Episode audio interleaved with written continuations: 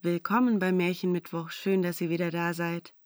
Heute hören wir Der kleine Vogel von Richard von Volkmann Leander.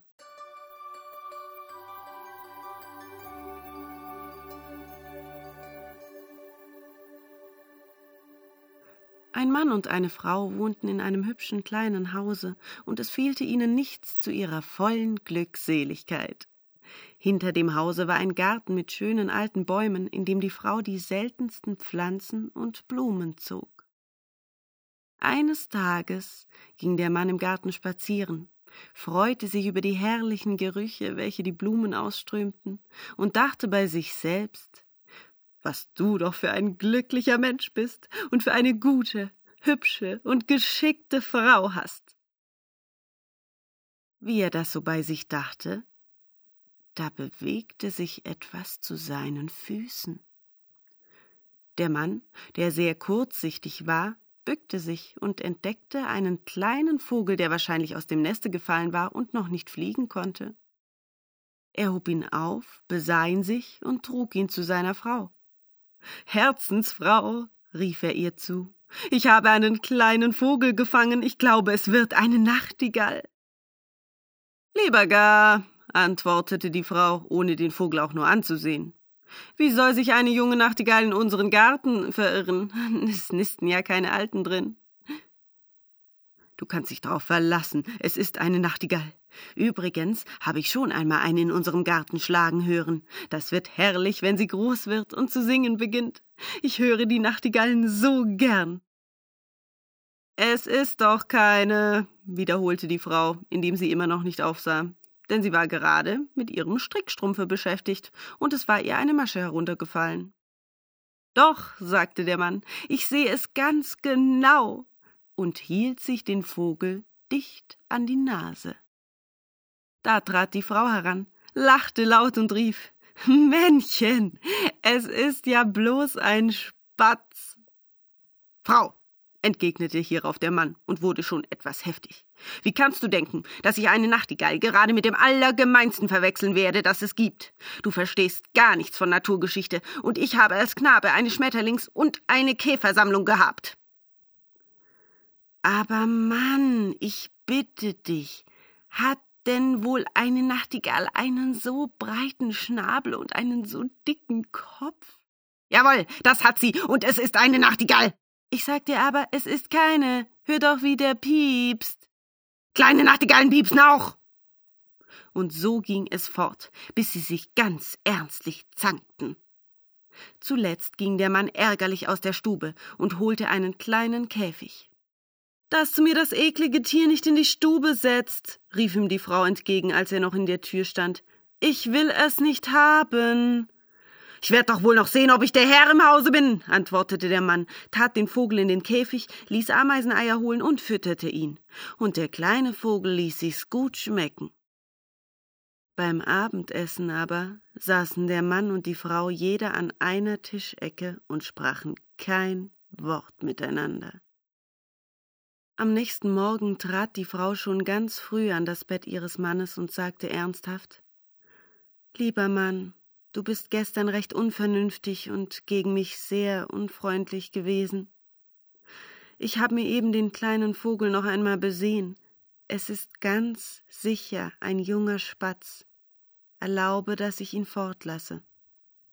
Dass du mir die Nachtigall nicht anrührst, rief der Mann wütend und würdigte seine Frau keines Blickes. So vergingen vierzehn Tage.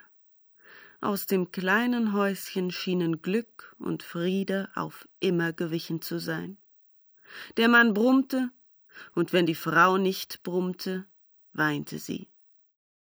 Nur der kleine Vogel wurde bei seinen Ameiseneiern immer größer, und seine Federn wuchsen zusehends, als wenn er bald Flügge werden wollte. Er hüpfte im Käfig umher, setzte sich in den Sand auf dem Boden des Käfigs, zog den Kopf ein und plusterte die Federn auf, indem er sich schüttelte und piepste und piepste. Wie ein richtiger junger Spatz. Und jedes Mal, wenn er piepste, fuhr es der Frau wie ein Dolchstich durchs Herz. Eines Tages war der Mann ausgegangen und die Frau saß weinend allein im Zimmer und dachte darüber nach, wie glücklich sie doch mit ihrem Manne gelebt habe, wie vergnügt sie von früh bis zum Abend gewesen sein und wie ihr Mann sie geliebt.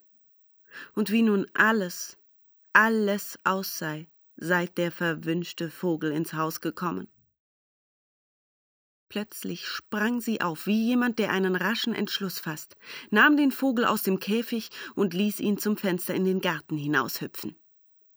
Gleich darauf kam der Mann. Lieber Mann, sagte die Frau, indem sie nicht wagte, ihn anzusehen.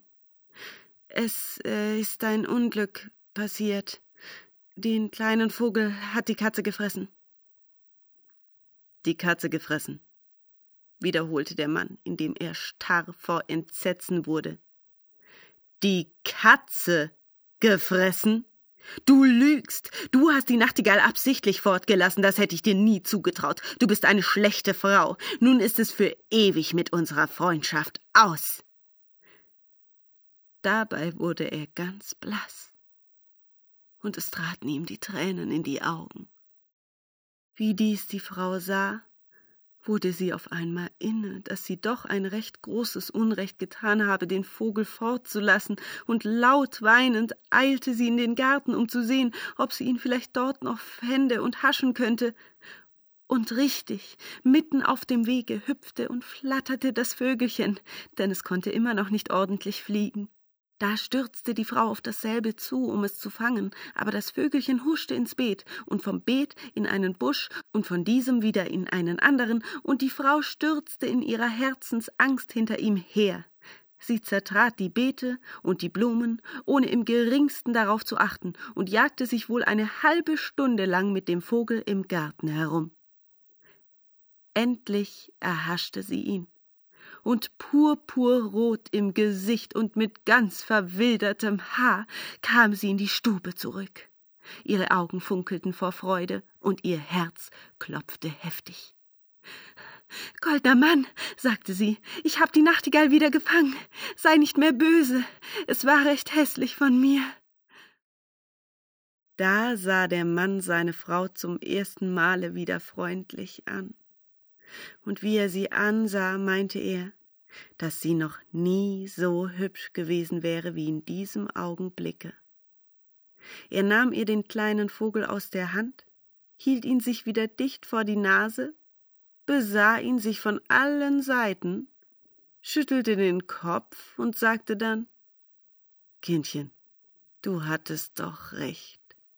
Jetzt seh ich's erst. Es ist wirklich nur ein Spatz. Es ist doch merkwürdig, wie sehr man sich täuschen kann.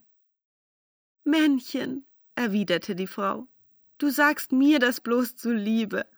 Heute sieht mir der Vogel wirklich selbst ganz wie eine Nachtigall aus. Nein, nein, fiel ihr der Mann ins Wort, indem er den kleinen Vogel noch einmal besah und laut lachte. Es ist ein, ein ganz gewöhnlicher Gelbschnabel. Dann gab er seiner Frau einen herzhaften Kuss und fuhr fort. Frag ihn wieder in den Garten und lass den dummen Spatz, der uns vierzehn Tage lang so unglücklich gemacht hat, fliegen. Nein, entgegnete die Frau. Das wäre grausam. Er ist noch nicht recht flügge und die Katze könnte ihn wirklich kriegen. Wir wollen ihn noch einige Tage füttern, bis ihm die Federn noch mehr gewachsen sind, und dann dann wollen wir ihn pflegen lassen. Die Moral von der Geschichte aber ist, wenn jemand einen Spatz gefangen hat und denkt, es sei eine Nachtigall, sag's ihm beileibe nicht, denn er nimmt's sonst übel, und später wird er es gewiss von selbst merken. Vielen Dank fürs Zuhören und bis zum nächsten Mal.